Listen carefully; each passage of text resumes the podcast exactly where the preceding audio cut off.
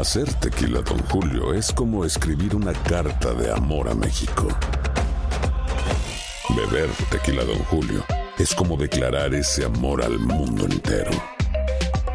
Don Julio es el tequila de lujo original, hecho con la misma pasión que recorre las raíces de nuestro país. Porque si no es por amor, ¿para qué? Consume responsablemente. Don Julio Tequila, 40% alcohol por volumen, 2020. Importado por Diageo Americas, New York, New York.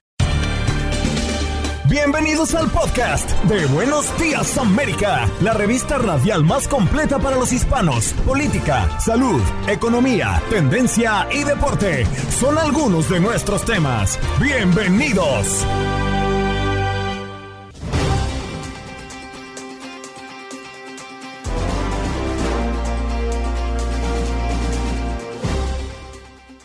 Hola, soy Andreina Gandica. Este es el podcast de Buenos Días América.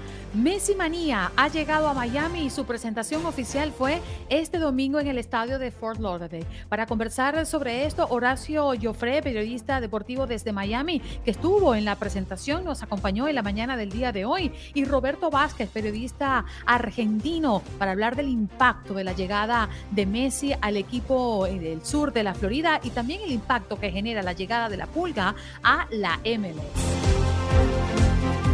Conversamos esta mañana también con Gonzalo Sánchez, analista político y consultor, fundador de Fuera de la Tribu Comunicación Estratégica, a propósito del clima político que se vive en México de cara a las elecciones.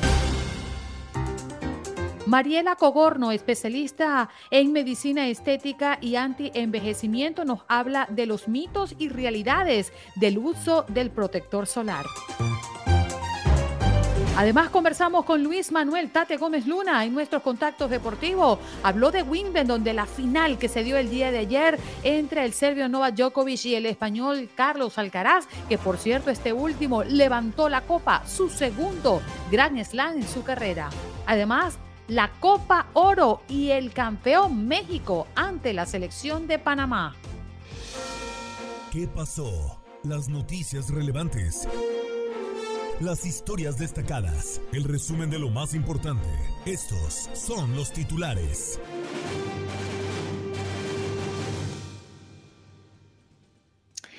Es noticia Rusia que rompe el acuerdo para la exportación de grano de Ucrania porque es crucial para el mundo. Bueno, las autoridades rusas confirmaron que se salen del acuerdo para que Ucrania pudiera seguir exportando grano a los países en desarrollo, lo que amenaza con ser un duro golpe para la seguridad alimentaria de muchos países en desarrollo y causar inflación en los países industrializados. De fuertes tormentas a una asfixiante ola de calor, así castiga el clima extremo el inicio de semana en Estados Unidos. Más de 40 millones de personas están bajo riesgo de lluvia moderada o excesiva en el noreste del país, mientras que en el sureste se esperan temperaturas por encima de los 100 grados Fahrenheit. Muere abatido el hombre acusado de disparar a cuatro personas en Georgia. Las autoridades abatieron a André Longmore, eh, un hombre de 40 años que disparó fatalmente a cuatro personas en un vecindario suburbano en Hampton, Georgia. Y es la noticia que tenemos en este momento. Me hubiera gustado conocerlo y criarlo. Este padre descubrió que su bebé había muerto porque la madre le dio fentanilo en un biberón. Philip Ward se enteró de la muerte de su hijo por mensaje de texto. El bebé murió mm. por una sobredosis de fentanilo en el hospital. Arrestan a sospechoso de intentar robar la sucursal de Bank of America. El sujeto tomó como rehén a una mujer. Las autoridades de Miami atendieron a este caso de un hombre acusado de intentar robar esta sucursal durante la tarde de este viernes y según se indicó, cuando la policía llegó al lugar, se encontró con el sospechoso que tenía como rehén a una mujer de edad avanzada y quien salió ilesa finalmente. Trabajos de medio tiempo, la posible puerta a una masiva pérdida de empleos en Estados Unidos, recortes de horas de trabajo insuficiencia de empleos y disminución de ingresos son algunas de las preocupaciones que genera el aumento de los trabajos de medio tiempo que alcanzó su mayor crecimiento en los últimos tres años en el país. La situación genera desconfianza entre los expertos. Nueva York alista dos mega refugios para inmigrantes en Queens. Se espera que cada refugio albergue alrededor de mil adultos y se planea su apertura en las próximas dos a tres semanas. En más noticias también le contamos que ahora también podrán chatear con expertos bilingües en la línea de prevención del suicidio 988 al cumplirse un año de lanzamiento de la línea de ayuda para personas con dificultades de salud mental 988 se anunció que ahora la comunidad podrá no solo llamar y hablar con especialistas, sino chatear con expertos bilingües en el tema. El secretario de Salud, Javier Becerra, aseguró que el gobierno Biden está destinando cerca de un billón de dólares para fortalecer esta línea. Y nueva ley que sanciona a estudiantes con cigarros electrónicos en Texas divide opiniones. Las escuelas de este estado podrán sancionar a estudiantes que sean sorprendidos usando cigarrillos electrónicos o vapeadores a partir del próximo primero de septiembre. Esto gracias a la ley HB 114 que, no obstante, divide opiniones. En más información, hay bacterias y heces fecales alertan a bañistas que visitan playas de Nueva York. Emitieron una alerta para los bañistas que visitan las playas de varias partes del noreste de Estados Unidos, debido a que se detectaron altos niveles de bacterias y residuos fecales en el agua. Al menos una playa de Nueva York fue cerrada y en Massachusetts se emitieron 70 alertas en un solo día. Algunos expertos creen que el hallazgo de estas bacterias se debe a la recientes lluvias que se han registrado en esta parte del país.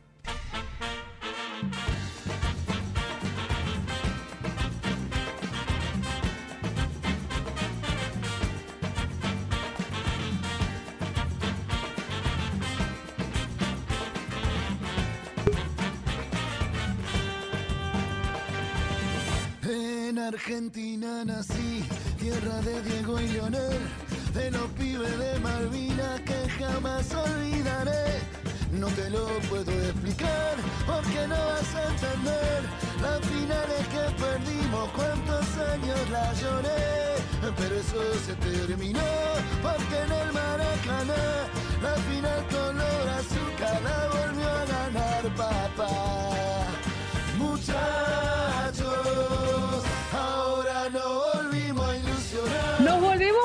En Miami, sí señor, porque ha llegado la pulga hizo mercado, compartió con la comunidad y ayer en horas de la noche en el pequeño estadio de Fort Lauderdale se reunieron más de 22 mil personas para darle la bienvenida de manera oficial.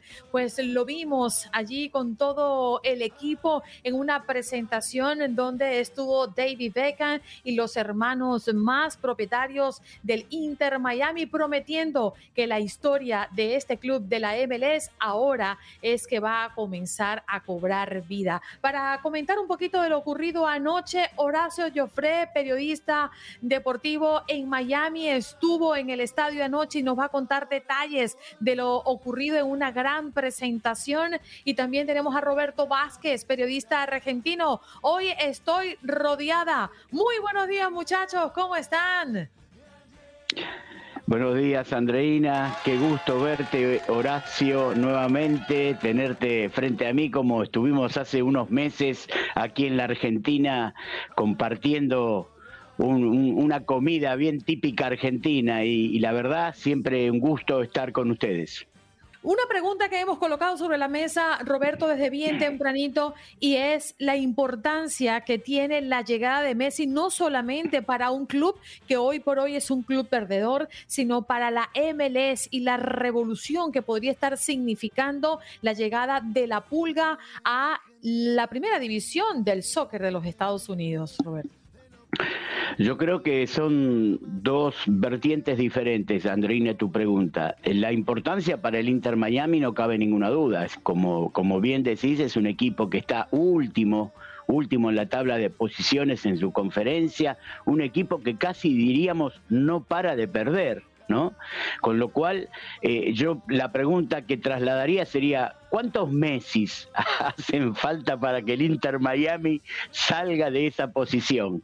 Ahora, Messi, Jordi Alba, Busquets, el Tata Martino, algunos nombres que están rondando ya aquí en la Argentina, eh, como Facundo Farías, un juvenil eh, de 20 años, 19, 20 años, que juega en Colón de Santa Fe y que ya ha firmado para el Inter Miami. Este domingo no ha jugado para Colón de Santa Fe y estaría viajando próximamente a Miami desde el punto de vista deportivo, habrá que ver cómo se lo ve a Messi en campo. Físicamente se lo ve bien, es un jugador, una persona que no tiene esa tendencia como tienen otros deportistas a cuando están de vacaciones irse de training, irse de peso, se lo ve bien.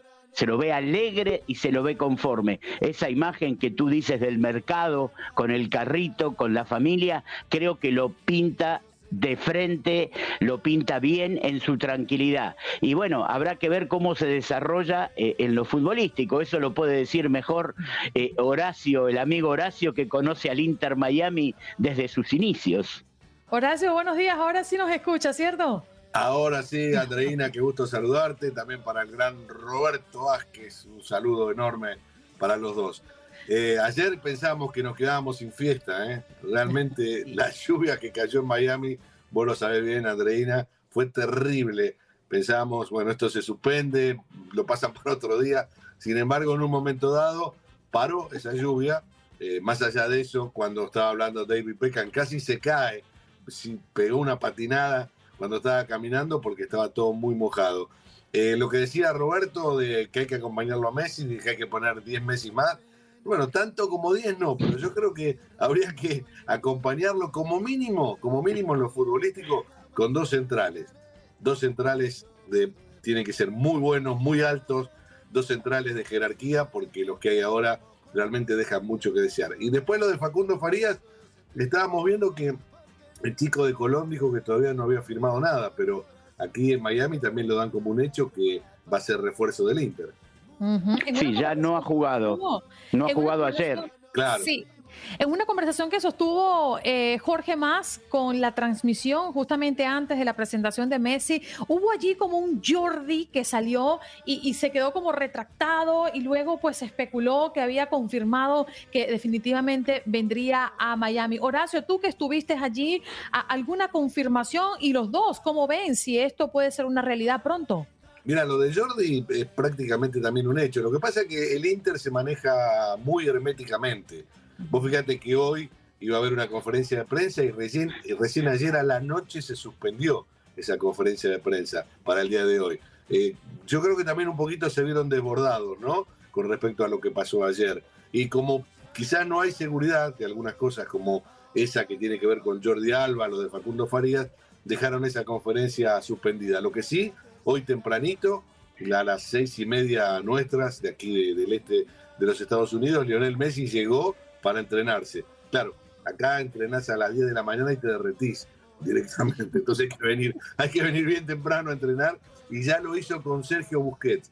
Entrenaron los dos a las órdenes del Tata Martino y bueno, lo que se espera ahora, que se tiene que confirmar también, es que juegue el viernes, aunque ya el propio Jorge Más lo dijo, el viernes debuta Lionel Messi. Y no lo dice con el ánimo de vender entradas, porque ya está todo recontra vendido, ¿no?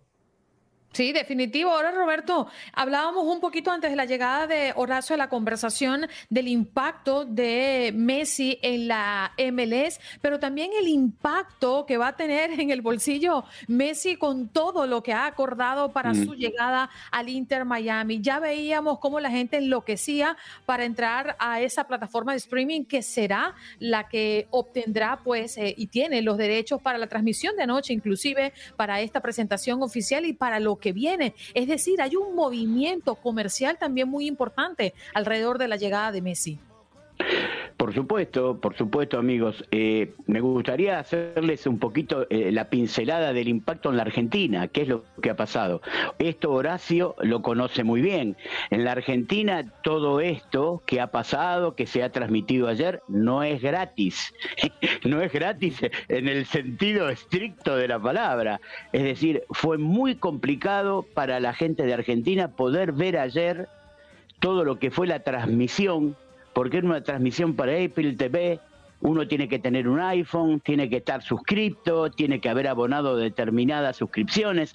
Entonces estaban todos los medios que no tenían enviados allí eh, para poder hacer algunos contactos en el exterior, eh, medios complicados, es decir, no se sabía bien a esto sumado la tormenta, como decía Horacio, que iba postergando. En la Argentina está dividido en, en dos frentes. Quien dice que desde el punto de vista comercial no cabe ninguna duda que es el gran acicate para también la Copa América, para el Mundial próximo, porque Messi sin lugar a dudas, esté o no esté en el Mundial, ojalá que esté, va a ser la cara visible para invitar a la gente como país organizador junto a México, por ejemplo. Pero desde el punto de vista deportivo hay que verlo, hay que ver cómo, cómo se encuentra Messi ahí.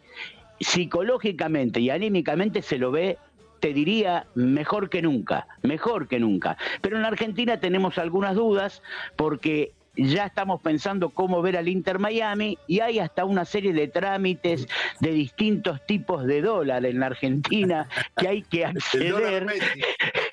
El como hubo el dólar Qatar, ahora posiblemente sea el dólar Messi o el dólar Inter Miami, porque hay impuestos que se pagan. No es simple, no es simple. Yo hago la comparación que cuando debutó Maradona en el Napoli, ¿te acuerdas, Horacio? Lo veíamos por canal de aire a la mañana, un canal de aire, Canal 9 en ese momento, transmitía los partidos de Nápoles, pero claro, no había derechos de transmisión, no había televisión por cable, no había streaming.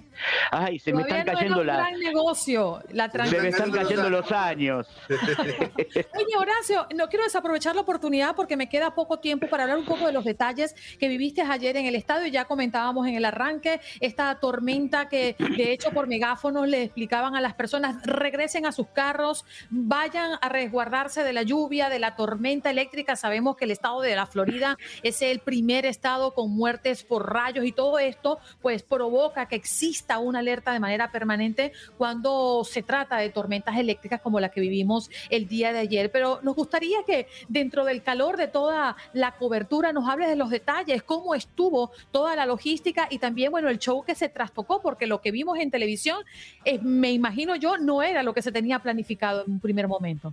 No, para nada, Andreina. O sea que la lluvia y el tiempo de postergación hizo que, por ejemplo, Abel Pinto, que iba a cantar el himno de la Argentina, no lo hiciera. Eh, se trastocó todo, en realidad se trastocó todo lo que era la organización. Lo único que vimos un poco de, amontonamiento de gente cuando dijeron, bueno, ya pueden entrar. Ahí la desesperación de la gente por entrar a la cancha se hizo notoria. Lo que pasa que, eh, claro, más de una hora y media de espera, eh, es, bastante, la gente un poco se desesperó por entrar. Es unas cosas que mm, eh, en lo que yo tengo un poquito de temor, porque la cancha es muy chica. La cancha ahora con el agregado que le metieron van a entrar 22 mil personas. Eh, va a estar desbordada, va a estar desbordada. Ayer lo que se vio fue una fiesta, ninguna duda, fue una fiesta. Claro, toda la gente estaba en su lugar, toda la gente disfrutó. cuando entró Antonella con los chicos, ahí, bueno, ahí el, campo de juego se vino abajo, todo el mundo contento, todos felices. Y dos cosas fundamentales que dijo Messi. Vengo a divertirme, vengo a pasarla bien, vengo a ganar, vengo a ser competitivo, quiero jugar ya. Esa es una de las cosas interesantes que dijo. Y también un trasfondo que tiene mucha importancia. Están ya prácticamente armando todo lo que va a ser la estructura para el Mundial próximo, el 2026, en lo que tiene que ver con Argentina ya hay varios búnkers que se están desarrollando. Y uno de ellos, uno de ellos va a estar en el edificio que está la, la, última, eh, el último mural que vimos de Messi, el que hizo Maxi Bañasco. Ahí va a funcionar parte de la estructura. Y la otra estructura es en un edificio que se va a comenzar a hacer, no sé si vos te recordás, eh, em, Andreina, donde estaba Gold TV, donde estaba el Crab House que lo tiraron abajo. Correcto todo ese terreno, todo ese terreno va a estar predispuesto para que la AFA ahí meta un predio y meta edificios para pensando ya en el mundial que viene. La fiesta de ayer estuvo bárbara. La lluvia, no, más allá de que opacó un poco, no le sacó eh, sal y pimienta a lo que tenía que tener. Sí, señor. Bueno, y ya nos tenemos que despedir en este contacto con estos dos grandes amigos a propósito de la llegada de Messi y lo que está provocando. Ya allí mencionaba ciertas cosas, Horacio, pero todavía hay mucho moviéndose en Miami a propósito de la llegada de Messi. La gente comenzó a comprar más en ese supermercado donde apareció este Messi porque se los quieren encontrar sí o sí. Imagínate lo que está pasando en esta ciudad. Muchachos, gracias por estar con nosotros. Muy divertido. Perfecto. Muchas gracias, Andreina. Abrazo enorme, Roberto. Gracias, gracias amigos y como siempre a su disposición, un gusto estar con ustedes al aire. Gracias. Al terminar el programa yo también me voy al automercado. Horacio Joffre, periodista deportivo en Miami, estuvo ayer en la presentación de Messi y Roberto Vázquez, periodista desde Argentina, hablando de lo que significa la llegada de Messi a Inter Miami, pero también a la MLS. Muchachos, feliz día, nos vamos a la pausa, regresamos. Gracias. Y ser campeones otra vez. Ser campeones otra vez.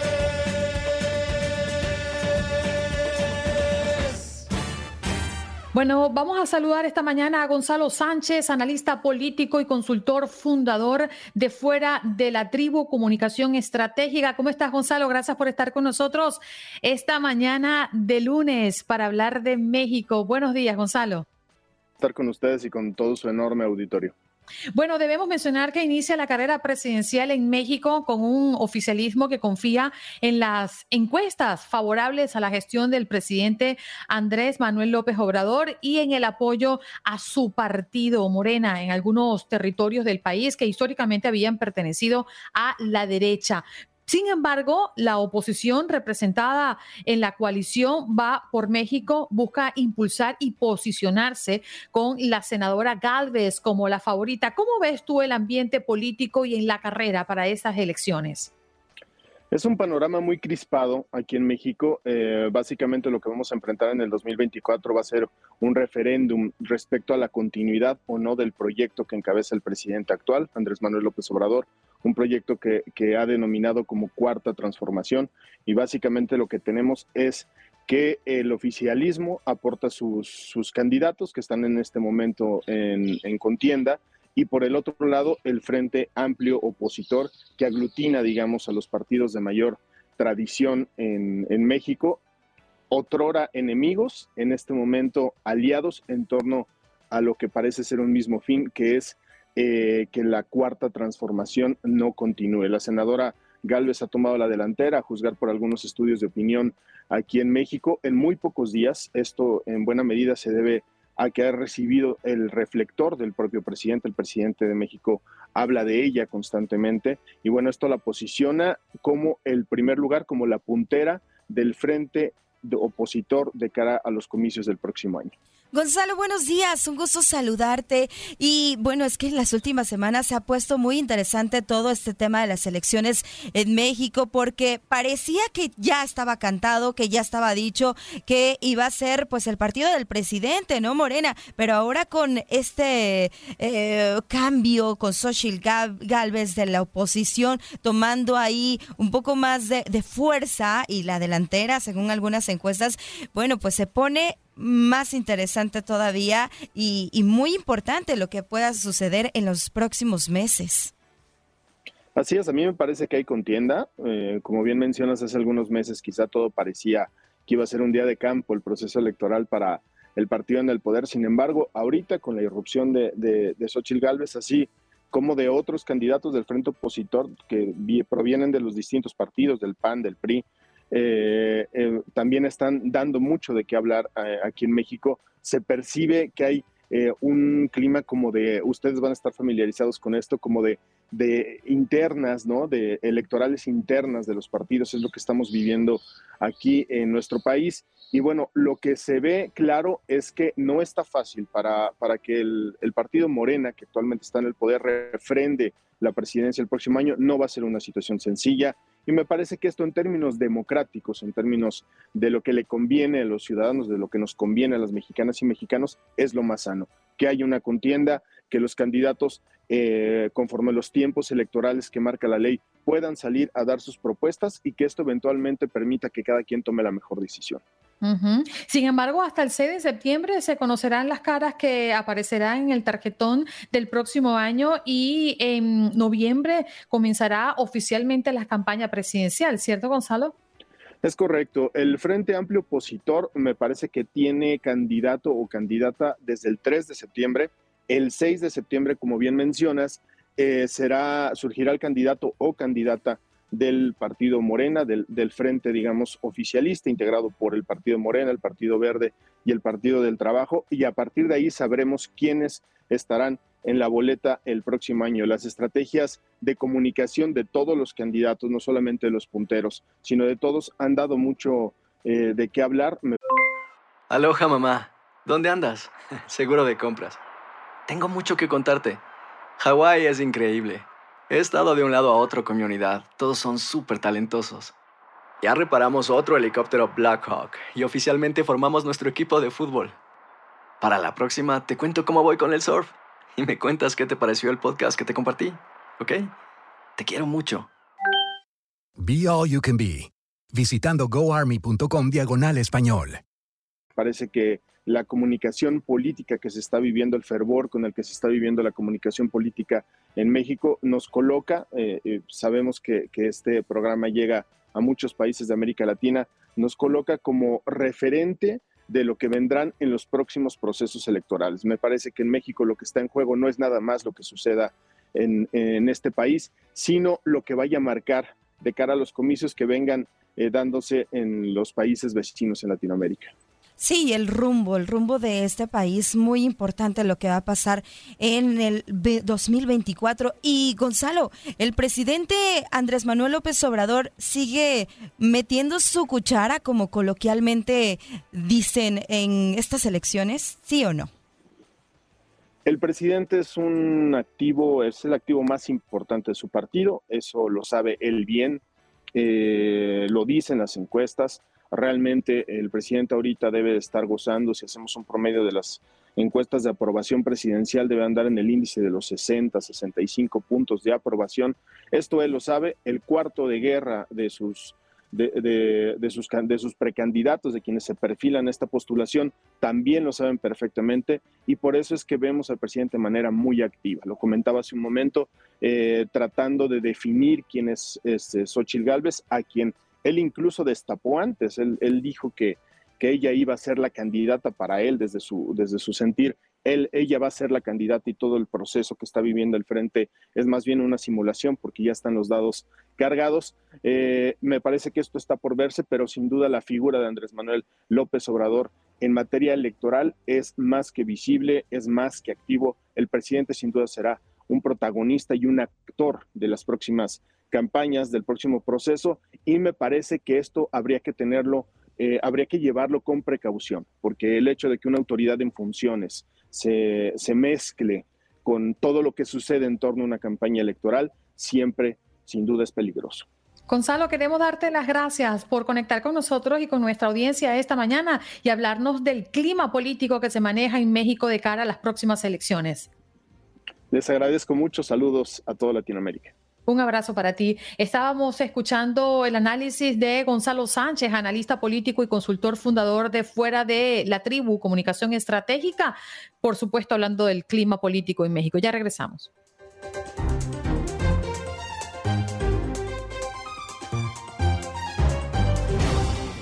Bueno, de inmediato nos vamos a recibir a nuestra próxima invitada. Ya está con nosotros Mariela Cogorno, quien es dermatóloga. Muy oportuno su visita esta mañana, doctora, para hablar del calor y de lo que representa, pues, eh, los protectores solares, que es un tema que tiene alrededor muchos mitos, ¿no? Y también mucho misterio, quizás. ¿Cómo está, doctora? Muy buenos días. Hola, buenos días. Gracias por la invitación, Andreina, Janet. Bueno, hay, como les decía, doctora, muchos mitos alrededor del protector solar, pero llegando el verano y estas altas temperaturas nos invitan ¿no? a reflexionar primero lo importante que es protegernos y segundo, ¿qué dice la ciencia de los protectores solares y cuánto pueden ayudarnos a proteger nuestra piel, doctora? Bueno, eh, primero hay que empezar a como identificar cuál es tu sitio, dónde vas a estar expuesta, si es la exposición en una playa, en una montaña, en una ciudad, para escoger el tipo de protector que se acomode a ti. Luego entender que hay dos tipos de protectores, los físicos y los químicos. Los químicos son aquellos que absorben los rayos de luz y los reflejan y los absorben y los, eh, sí, los absorben y los dañan. Y los físicos son aquellos que los reflejan. Entonces, mi recomendación siempre es escoger aplicarse el protector solar, por lo menos si vas a estar expuesta a la playa o la montaña, media hora antes de estar expuesta. Segundo, la reaplicación cada tres horas mínimo. Escoger un factor de protección por lo menos más de 30 con SP más de 30, que significa que tú estás protegido por 300 minutos. Y decidir quiénes son las personas más vulnerables. Si tú eres un paciente con antecedentes de cáncer de piel, tú tienes que tener muy en mente que tienes que reaplicarte cada dos horas. Si eres un bebé, tienes que de verdad también estar muy pendiente de la aplicación y la, evitar la exposición directa y entender que los protectores solares lo que nos defiende es contra el cáncer de piel y sobre todo el melanoma que ha ido en aumento a lo largo de los años. Sin hablar de lo que es el envejecimiento cutáneo. Si ustedes se quieren mantener jóvenes, tienen que empezar a utilizar protector solar todos los días. Muchas veces me preguntan cuál es la cantidad eh, adecuada de aplicación. Yo siempre les digo una vez, aplicar en cada uno de los deditos y eh, esparcirlo bien en toda la cara. Doctora, buenos días, un gusto saludarla. Además de este protector solar que es súper importante, ya lo mencionó, utilizarlo principalmente en esta temporada de calor, ¿qué otros cuidados se deben de tomar para poder proteger nuestra piel? Porque sabemos que el exponerla al sol, eh, bueno, pues sí nos puede causar muchos daños. Bueno, es importante, como te digo, evitar la exposición directa, sobre todo de las 10 de la mañana hasta las 4 de la tarde. Luego hidratarse mucho. El hidratar va, va a ayudarte a que tus células se mantengan eh, con agua dentro, por lo cual van a estar hidratadas. Tercero, es utilizar un skincare regimen o un régimen de skincare completo, donde tú tengas antioxidantes como el uso de vitamina C, donde tú uses ácido hialurónico para mantener la hidratación dentro de la célula y donde tengas cremas reparadoras con ceramida.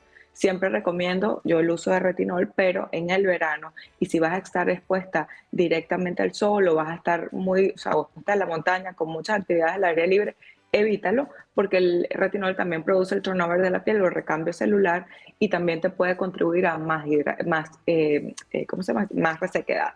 Entonces es importante entender y hacer tus rutinas a veces porque estamos de viaje o porque estamos con poco tiempo, no somos como tan eficientes en hacer nuestras rutinas. No olviden sus rutinas de piel porque es lo que los va a ayudar a recuperar o, hidratar el daño eh, al que está expuesto la piel. Doctora, le voy a hacer dos preguntas en uno, pero está relacionada y esto tiene que ver con el SPF. Muchas personas cuando, bueno, vamos a buscar un protector, nos encontramos con esto, nos hablan de números, protección 15, protección 20, protección 25, 45, 50. Y en una oportunidad también escuchaba a alguien decir que ya hay un número que a partir de allí para arriba es netamente comercial, que no surte un efecto mayor por más que el número se, grande, ¿no? De alguna forma. Eh, ¿qué es el SPF y qué debemos considerar a la hora de elegir un número en específico? Mira, el SPF es la cantidad de tiempo que tú estás, eh, que tú estás protegida por el protector solar. Si vamos a suponer SPF 30, es que tú estás protegida por 300 minutos. 50 es que estás protegida por 500 minutos. Entonces, a partir de 50 más o menos es el rango es más o menos igual. Entonces yo siempre les recomiendo que siempre sea por lo menos encima de 30, ¿ok? Pero mi preferencia es siempre encima de 50.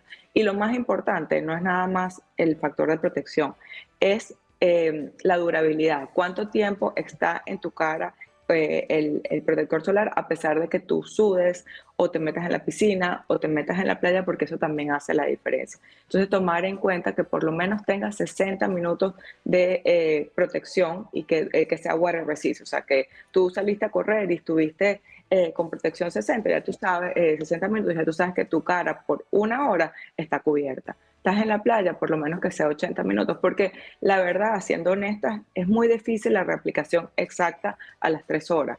En la playa tú estás distraída, estás disfrutando, estás en la piscina, está... entonces es mentira, es mentira, pero por lo menos intentar y buscar que te dure en la piel a pesar de que estés mojada, que esté, que te hayas metido en la piscina, que hayas sudado, para que no, para que la reaplicación no tenga que ser tan estricta. Doctora, el doctor, ¿el color de piel importa o no importa? Hay quienes pueden decir, ah, a mí el sol no me hace nada porque soy eh, de un tono más moreno o los cuidados tienen que cambiar, tienen que ser diferentes. ¿Cómo funciona esto?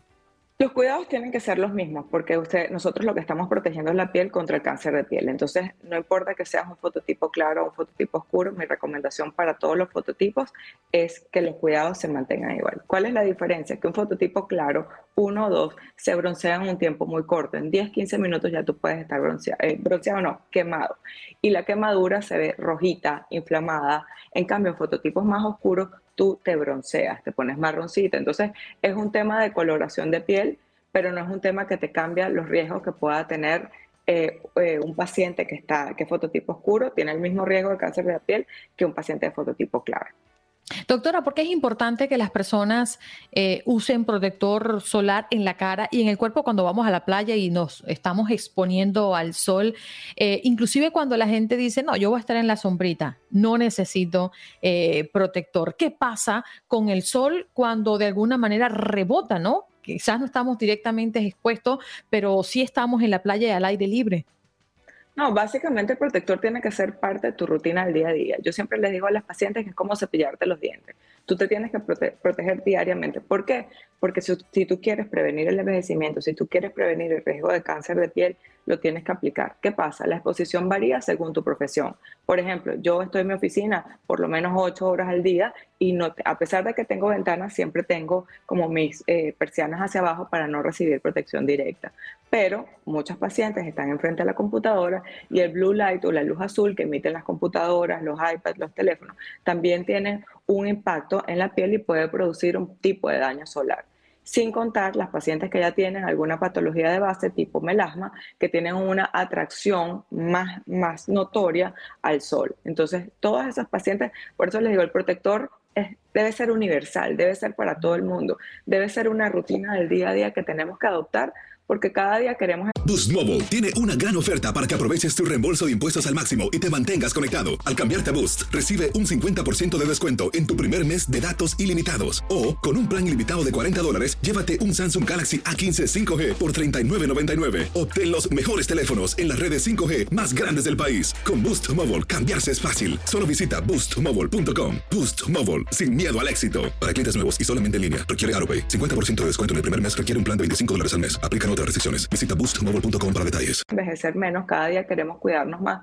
Y la otra cosa es enseñar a nuestras hijas o nuestras adolescentes a empezar a adquirir el hábito desde pequeña, porque yo empecé a ponerme protector solar cuando tenía, no sé, 23, 25 años, que ya tienes como conciencia, pero muchas veces hasta bronceador me ponía.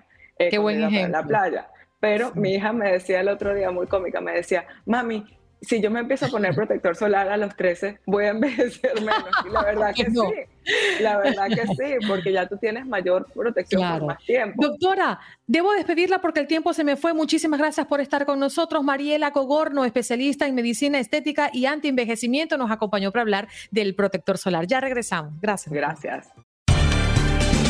Estás escuchando el podcast de Buenos Días América, la revista radial más completa para los hispanos. Escúchanos en las diferentes plataformas: Euforia, Spotify, TuneIn y iHeartRadio. Tu DN Radio. Vivimos tu pasión. Adrenalina, pasión y orgullo. Todo por ser campeones. En Buenos Días América. Contacto Deportivo.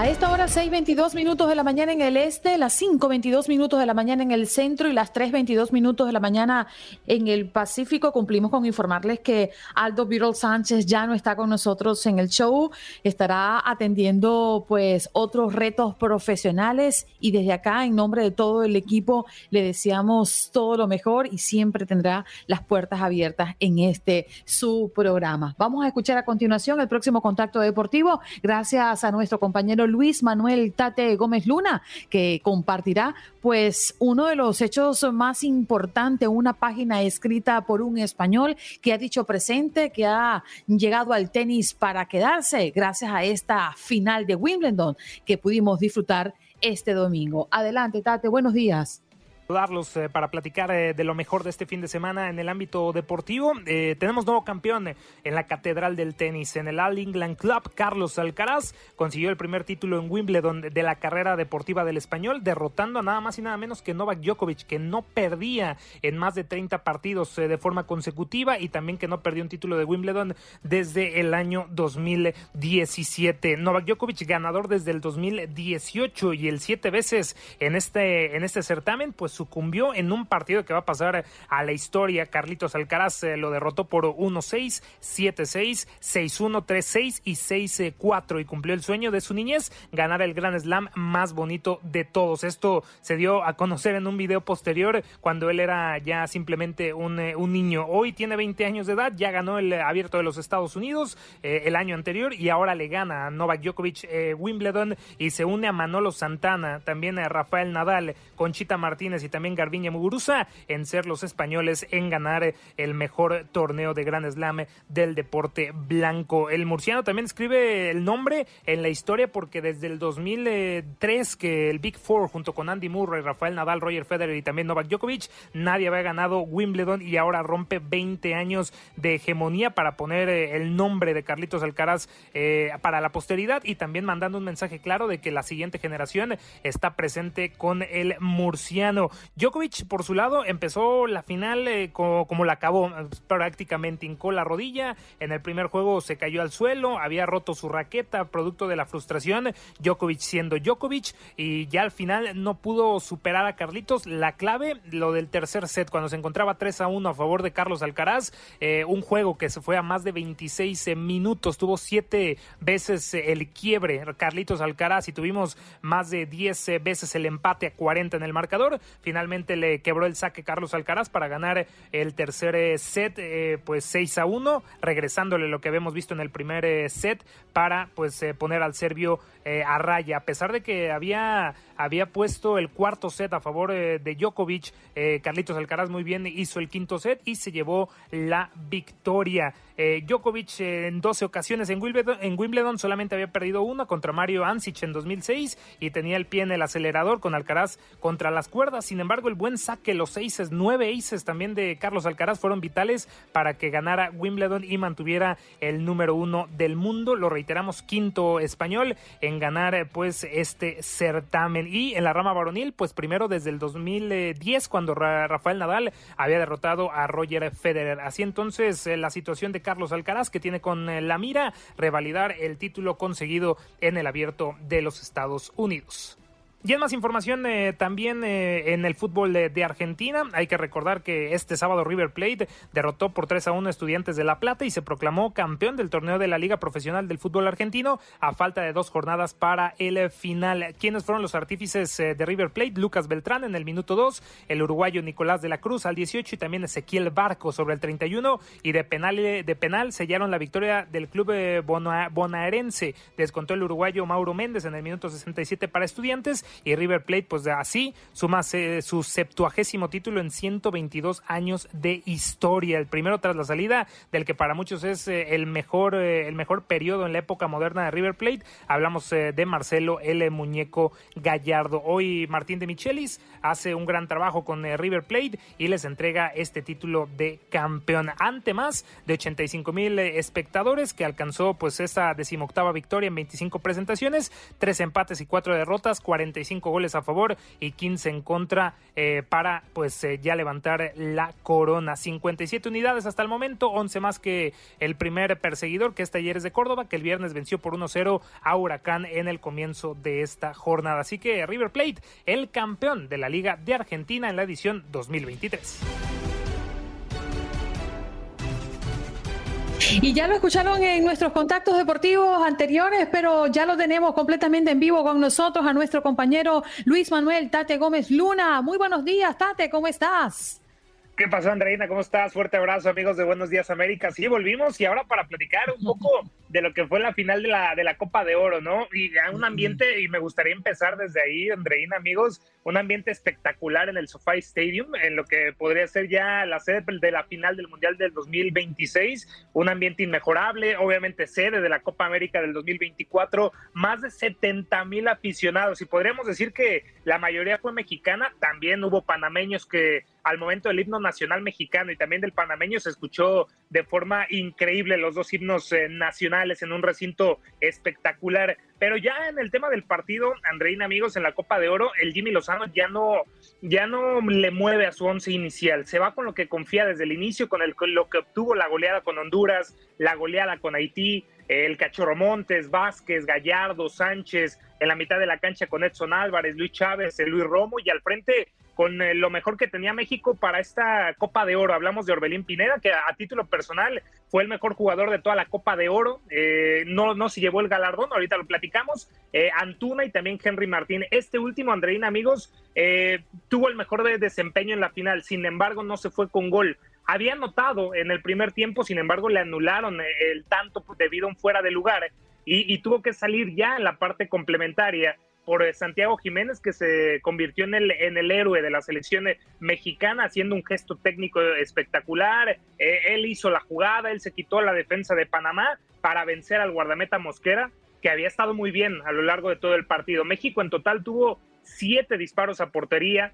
Mosquera, el guardameta panameño, fue fue fundamental para, para, evitar que México no se fuera adelante más temprano en el partido. Ochoa tuvo algunas intervenciones, eh, tuvo dos disparos a portería Panamá sin muchas complicaciones para el portero, el portero mexicano, y cuando parecía que nos íbamos a ir al tiempo extra, cosa que a Panamá le beneficiaba porque ya veíamos lo que pasó contra Estados Unidos, que se fueron hasta la tanda de, de penales y la ganaron, pues acá no, no, no era mala noticia para Panamá ir a tiempo extra.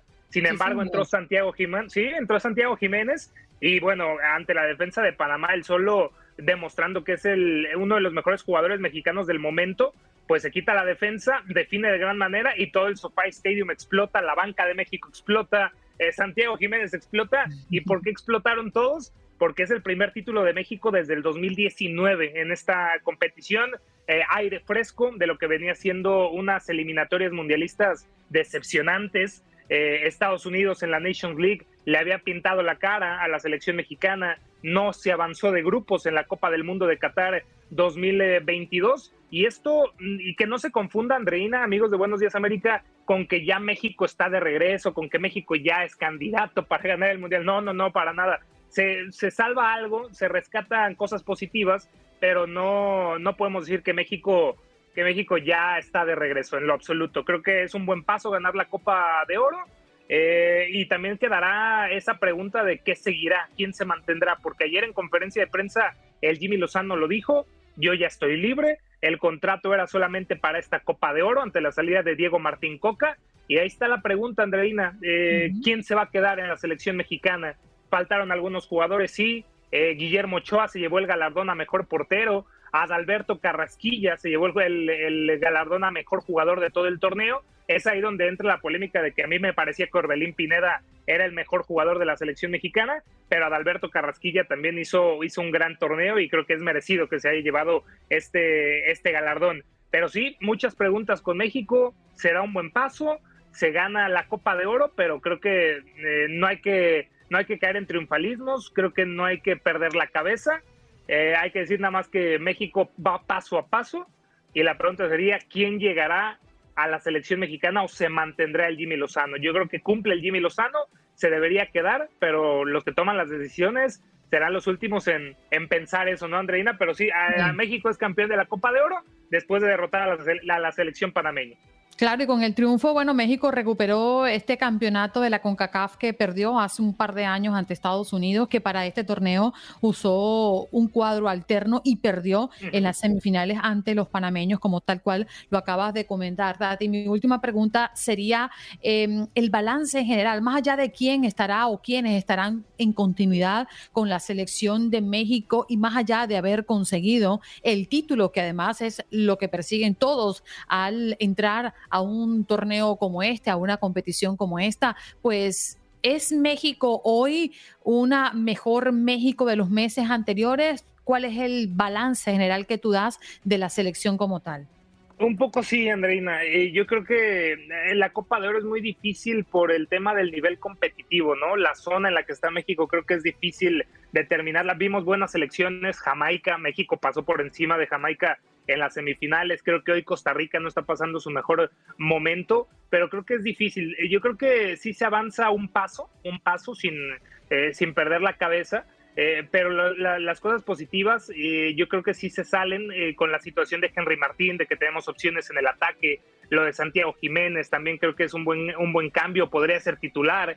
Eh, lo de Orbelín Pineda, que creo que es de lo mejor que tenemos junto con el Chucky, el Tecatito Corona por las, eh, por las bandas, y creo que México presume la mejor eh, media cancha de lo que de lo que teníamos en, en, Qatar, ¿no? A mí me parece que Luis Chávez es el capitán de esa zona, junto con el mismo Eric Sánchez, pero ahí está compitiendo Romo y también Edson Álvarez. A mí Chávez se me hace titular indiscutible. a mí lo que me pone a dudar un poco, Andreina, es el tema de la defensa. Eh, más el lateral por derecha, que es Jorge Sánchez, yo creo que ahí estaría Kevin Álvarez eh, o Julián Araujo en su momento.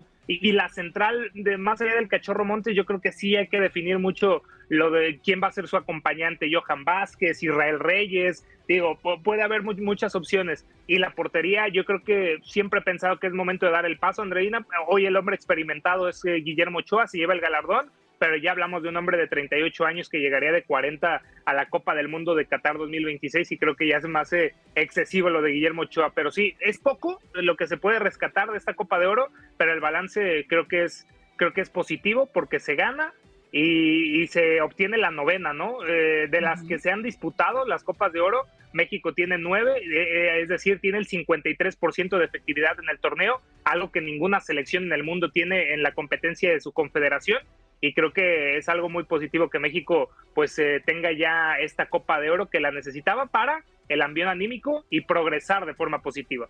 Te agradecemos tus reportes esta mañana. Han estado extraordinario paseándonos por lo que ha sido la presentación de Messi, también hablando de Wimbledon, que tuvo una final histórica y épica con Carlos Alcaraz ganando en eh, la catedral del tenis allá en, en Inglaterra. Y bueno, también otros detalles que nos has obsequiado en la mañana del día de hoy. Muchas gracias por estar con nosotros.